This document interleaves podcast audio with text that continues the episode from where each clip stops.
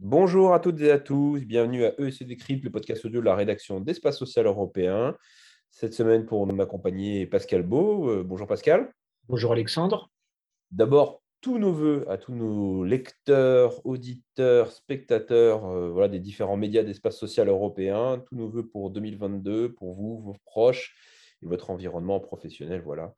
Euh, sur une année qui s'annonce assez euh, tendue, assez charnière. Voilà. On va en parler avec Pascal euh, aujourd'hui pour ce premier podcast de l'année. On va faire un petit, on va balayer tous les sujets d'actualité surtout voilà, les grands chantiers qui vont faire cette année. Alors Pascal, on va commencer directement par l'actualité, hein, difficile d'y échapper. Comme en 2021, comme un peu en 2020, c'est la Covid. Euh, cinquième vague, euh, les admissions hospitalières sont toujours en hausse. Le gouvernement durcit le ton. Le président euh, pointe même maintenant la population, certains segments de la population directement du doigt. Le climat est un peu compliqué. on ne voit pas le bout du tunnel. Quoi. Oui, tout à fait. Vous avez raison, Alexandre. bon, tout le monde espère sortir de cette situation un jour ou l'autre. On verra bien. Donc, il y a un pilotage à vue. Je crois qu'il faut être honnête. Euh, sur euh, ce plan-là. Euh, et donc, bon, je crois que scientifiquement, personne n'a de certitude absolue, parce que c'est une pandémie. Et donc, on peut toujours débattre sur les solutions qui sont décidées par les pouvoirs publics français. C'est assez ressemblant à ce qui se passe à peu près partout en Europe, d'ailleurs, au demeurant. Bon, la vaccination reste encore un des moteurs les plus essentiels pour euh, réussir euh, la protection de la population, les gestes barrières. Tout ça est dit et répété à satiété depuis maintenant presque deux ans. Voilà, donc on va, on va occuper notre place euh, sur un plan plus, plus technique, plus scientifique, au sens, notamment, je pense que vous avez choisi pour la prochaine fois, le prochain numéro d'Espace Social Européen, de faire un, un événement sur l'hôpital, puisque l'hôpital est en, est en ligne de mire du débat sur la santé. Voilà, donc on va occuper cette place, mais je vous laisse la parole pour, expliquer à nos auditeurs euh, ce, que, la rédaction va faire dans les semaines et mois qui viennent.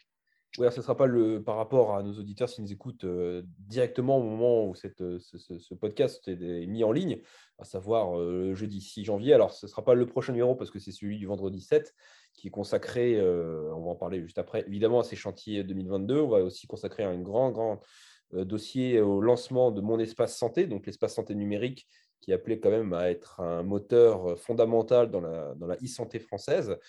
Donc c'est un peu l'événement du mois de janvier. On en parlera donc de cet hôpital public qui est euh, euh, un peu sans dessus de sans dessous, pointé du doigt, valorisé, mis de côté, larmoyé. Enfin, on en parlera surtout en fin janvier, voilà. Mais euh, comme dit Pascal, l'idée euh, de la rédaction d'Espace européen, c'est de traiter les dossiers de fond en vue de la présidentielle, parce que 2022, qu'on le veuille ou non, ça, va s'articuler autour de cet événement majeur qui est l'élection présidentielle française. Euh, et ben justement, pour en parler directement, Pascal, alors, tous les arbitrages sur les programmes ne sont pas finis, les candidats ne sont pas encore complètement déterminés. on voit un peu plus clair à droite et au centre. Encore à gauche, c'est encore un peu mouvant. Euh, le président ne s'est pas encore officiellement prononcé, il laisse encore un, vrai faux suspense, euh, je dirais, dans l'air. Euh, Pascal, et question très simple, on parle tout le temps de santé, mais est-ce que la santé va s'inviter dans le débat public? Alors, en général, le vieux routier que je suis des campagnes électorales, puisque mes premières campagnes datent de 1974, vous voyez, ça ne nous rajeunit pas. non, en général, la santé est l'oubliée la négliger euh, des campagnes parce que c'est un sujet un peu explosif, un peu compliqué, et les candidats euh, évitent au maximum de traiter la question. Je pense quand même que cette année, cette campagne électorale qui vient, euh, il sera difficile de l'occulter. la question hospitalière, mais pas que. Hein. Vous avez évoqué mon, mon, espace santé qui est un, tournant hein, dans l'organisation du système de soins. Et euh, donc, effectivement, on peut espérer, on doit espérer que les candidats se prononceront.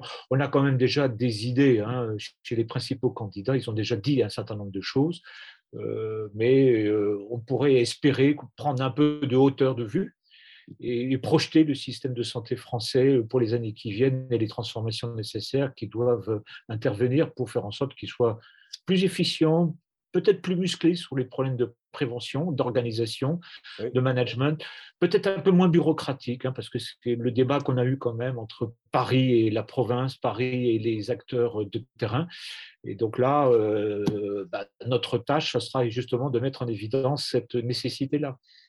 Oui, et parmi les sujets qui, peuvent arriver sur la table, alors, comme vous dites, alors c'est le paradoxe, c'est qu'on va être dans une campagne présidentielle qui va être complètement impactée par la crise pandémique la crise sanitaire et qui, comme vous dites, va parler de santé, mais sous quel prisme? Alors, j'espère comme vous qu'il y aura un débat de fond. On peut craindre quand même qu'on s'arrête sur deux, trois totems, hein, comme souvent, hein, parce que, comme vous le dites, c'est un sujet éminemment technique, éminemment donc complexe par définition. La question qui peut se poser, par exemple, c'est, et je ne sais pas si vous en êtes d'accord, on va en parler, c'est un chantier qui a animé, secoué un peu tout le monde dans l'automne dernier, c'est notamment le, financement du système. RORC, voilà, notamment avec la place qui va être dévolue aux OCAM. Alors pour l'instant, officiellement, tant qu'on nous parlons, il n'y a pas de candidat ou de programme qui définissent une position claire, nette et précise sur l'articulation entre l'assurance maladie obligatoire et, les complémentaires. Est-ce que vous pensez que quand même ce, ce dossier, avec derrière en filigrane forcément les travaux du HCAM, dont on a débattu de maintes et maintes fois, euh, va revenir sur la table? Parce qu'il semble quand même très compliqué pour la population et pour les lecteurs de base, si je puis schématiser ainsi. Oui, alors il peut, il peut revenir dans le débat. Je crois que l'idée de la fameuse grande sécu, je, rappelle et je félicite la rédaction qui a été à la pointe puisque nous avons publié euh, l'intégralité des textes, on les a mis à la disposition des lecteurs. Euh, donc l'idée de la grande sécu semble leur abandonnée euh, parce que c'est trop compliqué, trop lourd, trop incertain. Voilà. Ce qui ne veut pas dire pour autant qu'il n'y aura pas des évolutions et que les candidats, les différents candidats, proposeront une nouvelle articulation entre le héros et le RC pour ne prendre que l'aspect de l'assurance maladie. Mais je crois qu'il faudrait dire à nos, à nos, à nos auditeurs que euh, moi, ce qui me frappe beaucoup dans cette crise, c'est le déficit de prévention, d'éducation.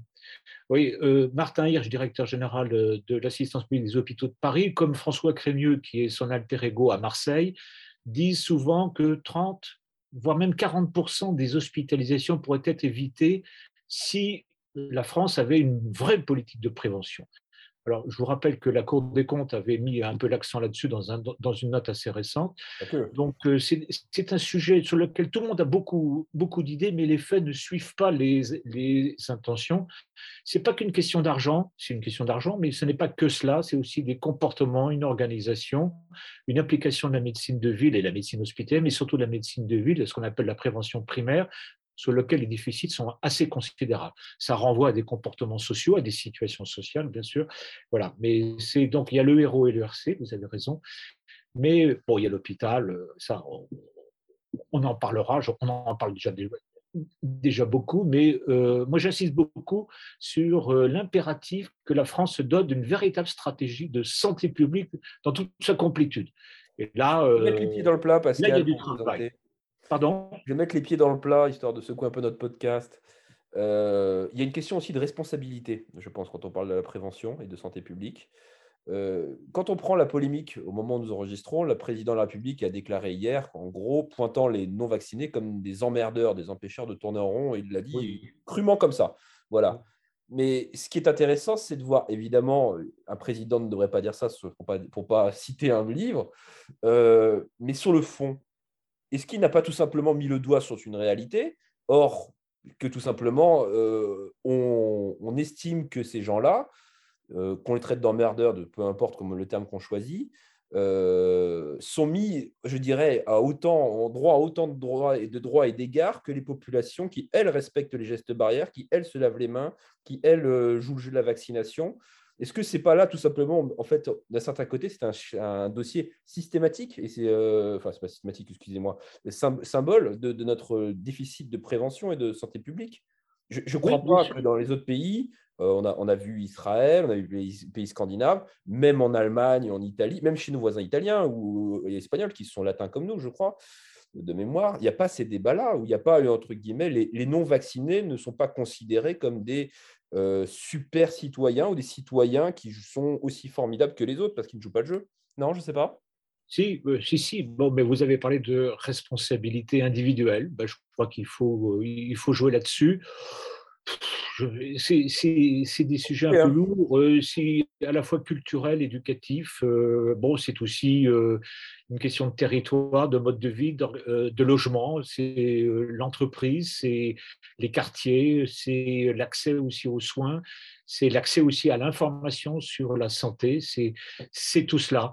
Voilà. Mais bon, moi, les euh, encore une fois, au risque de me répéter, si de cette crise, indépendamment des problèmes d'argent, de moyens budgétaires euh, et d'organisation, si on pouvait sortir de cette crise avec une France, une population beaucoup plus, beaucoup plus musclée, je crois que grande partie des gens ont compris cela. Donc, euh, ça, c'est un acquis, mais pas pour tout le monde. Donc, il y a 10, 15, 20% de la population qui est un peu réfractaire, qui est un peu, bon, même si elle n'a pas une responsabilité univoque, il n'en demeure pas moins qu'il y a ce, ce chantier-là, il y a ce travail-là. Donc, on, doit espérer que dans les mois et les années qui viennent, la France se dote d'une véritable stratégie, encore une fois, de santé publique nationale et très, et très euh, comment dire, très lié au terrain, à des, comportements. Ça passe par exemple, moi j'ai des souvenirs très forts, euh, l'idée que l'éducation sanitaire euh, dans les milieux scolaires est trop déficiente. Alors est-ce que c'est aux enseignants de le faire, c'est une autre histoire, mais euh, en tout cas, il faut quand même que nous avancions dans, sur ce, dans cette direction-là il n'y a pas que cela, Alexandre, hein, pour euh, la campagne présidentielle. Oui, oui, il n'y a pas besoin de la campagne présidentielle pour ça. Je vous rejoins là-dessus et, je vous rejoins. On a fait un nombre d'éditos là-dessus conséquents, euh, notamment sur l'éducation euh, à la santé, qui est un, vrai sujet de fond. on est pris par le temps. Allez, on a deux sujets qui vont animer la campagne présidentielle sur notre domaine. Hein. je vous donne une réponse courte de votre part, un pronostic. Alors, un, y aura-t-il une grande réforme des retraites à la sortie? Et deux, va-t-on voir un nouveau projet de loi avec une nouvelle dimension peut-être sur les questions de perte d'autonomie. Sur la retraite, oui, il y aura une réforme, je crois qu'elle est acquise. Ce ne sera pas, dire le président de la République lui-même a dit qu'il abandonnait son, sa réforme systémique, donc le, basculement euh, en, en point, tout ça est terminé, mais je pense que d'ici l'été prochain, quel que soit le vainqueur de l'élection présidentielle, il y aura une réforme des retraites elle sera peut-être plus, plus light, comme on dit, plus courte, plus, plus, plus conformiste. En tout cas, elle sera euh, assez paramétrique, certainement. Hein, mais je crois que ça, c'est à peu près acquis. Sur la, euh, sur la perte d'autonomie, je vous rappelle que la loi de financement de Sécu de 2022 contient, euh, recèle un certain nombre de dispositions très importantes. La CNSA a vu euh, son, comment dire, son périmètre euh, augmenter, euh, ses moyens sont beaucoup plus conséquents, c'est devenu une caisse nationale, ce qui n'était pas le cas avant. Donc là aussi, alors il y aura peut-être des grandes envolées lyriques sur une grande loi sur le vieillissement, c'est possible. Bon, on verra bien, je crois qu'il faut être concret là-dessus, mais c'est vrai que la perte d'autonomie sera un, des sujets peut-être de la campagne, ne serait-ce que parce qu'il faut, en tout cas les candidats chercheront à capter les voix des seniors. Euh, voilà. Et bon, oui, euh, la réponse à ces deux questions est oui, Alexandre, il y aura des évolutions là-dessus, peut-être assez rapidement d'ailleurs. Eh ben, écoutez, en tout cas, on alors, ça. Euh, alors, il y a un sujet qui, il y a un sujet, Alexandre, qui, qui, est loin de nos, de nos champs professionnels, qui est celui de la fin de vie. Je crois que là aussi, il y aura, parce qu'il y a une attente de l'opinion là-dessus assez forte, on peut penser qu'il y aura des, des projets peut-être plus, plus, plus précis euh, de réforme des règles sur la fin. Mais c'est un débat extraordinairement compliqué, mais en tout cas assez passionnant. C'est certain. En tout cas, je vous donne tous rendez-vous dans les, dans les jours, les mois, les semaines à venir dans Espace Social Européen, sur nos parutions, nos podcasts, nos lettres électroniques, que je vous invite toujours à, à ouvrir tous les matins, et notre magazine euh, voilà, à lire toutes les deux semaines. N'hésitez pas à revenir vers nous si vous avez des sujets, des suggestions, des améliorations. On est là pour ça. Bonne fin de semaine à toutes et à tous et à très bientôt. La semaine prochaine, on fera un podcast avec Gérard Raymond, président de France Assos Santé, parce que les patients ont aussi leur mot à dire sur ces sujets-là. On en parlera avec lui. À très bientôt. Merci beaucoup. Au revoir. Au revoir.